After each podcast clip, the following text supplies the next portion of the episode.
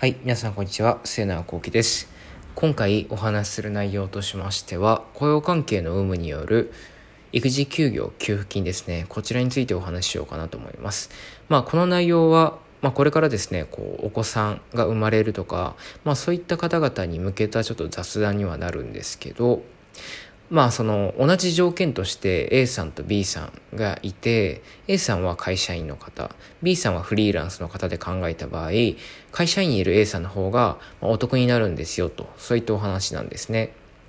でまあ条件としてはですね、まあ、両者とも働き方として週5日8時間働いてらっしゃるで月収が約30万円くらいといったところでいろいろ考えていきたいなと思います。であのまあ会社員の方などのまあ非雇用者さんとフリーランス、まあ、個人事業主の方であったり経営者さんなどの雇用関係によらないこう働き方ですねこれらのこう従事者っていうのはその出産であったり育児に際してのまあもらえるお金と出費に約300万円の差があるっていうところなんですね。で会社員 A さんとかであれば出産育児一時金、まあ、約42万円そして出産手当金、まあ、約65万円。で出産休業給付金といったところで約181万円、まあ、こういったですね、えーまあ、トータルのこう収入っていうものがあるっていうところですね。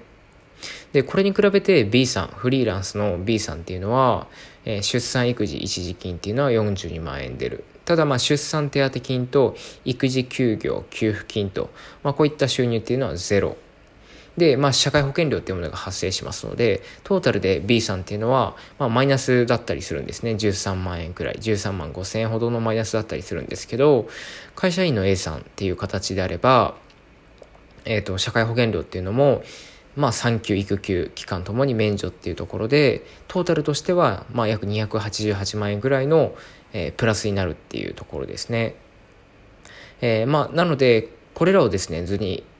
図これらをこう考えた際にこうまあ会社員の A さんとフリーランスの B さんではそのトータルの、まあ、お金のこうなんて言うんでしょうかその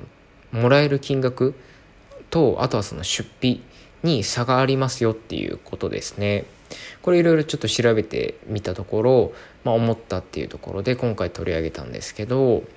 まあ、どちらがいいか悪いかっていうのは本当にまあその人の働き方とかにはよると思うんですけど、まあ、あくまでその会社員っていう形でも会社員なりのこうまあそのメリットがあるというか、えー、まあ自由な働き方ではないかもしれないですけど、まあ、今テレワークとかで、えー、そういったですね、まあ、ある意味自由な働き方っていうものを求められていますが、まあ、ただこの会社員にいるっていうのは、まあ、ある意味そのいろんなこう手当っていうところも含めても、えー、かなりですねメリットがあるっていうのはその産休においてはですね、えー、メリットあるのかなといったところになります。えー、ですので普通の会社員の方とフリーランスの方とかでは、えー、その出費とプラスもらえるお金のトータルで考えると、まあ、かなり大きく変わってくるっていうところ。会社員の方であれば約288万円、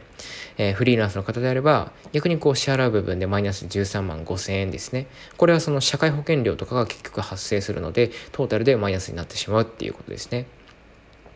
で、まあ、A さん会社員とかの場合であれば、まあ、休業保障っていうのもありますのでまあそのこうまあ産休の育休の部分ですねっていう期間ただこれがフリーランスの方であれば自主休業っていう形になりますので、まあ、休業保障っていうのはないっていうことから、まあ、そういったですねお金の面っていうのが出費とかいろいろ変わってくるといったところですね。まあ、なのでこれからですねいろいろこうそういったお子さんをこう授かるとかお子さんが生まれるっていう方に対して、まあ、その雇用関係によってこういったお金のトータルのお金のもらえる支出そして収入もらえる収入と、あとは出ていく支出、これら変わってくる部分ありますので、まあ、ぜひご参考にしていただければいいのかなと思います。はい。それでは、まあ、今回雑談という形で、えー、雇用関係によっていろいろこう、もらえるお金っていうものと出ていくお金っていうのが変わるっていうお話ですね。させていただきました。以上となります。えー、ご視聴いただきましてありがとうございました。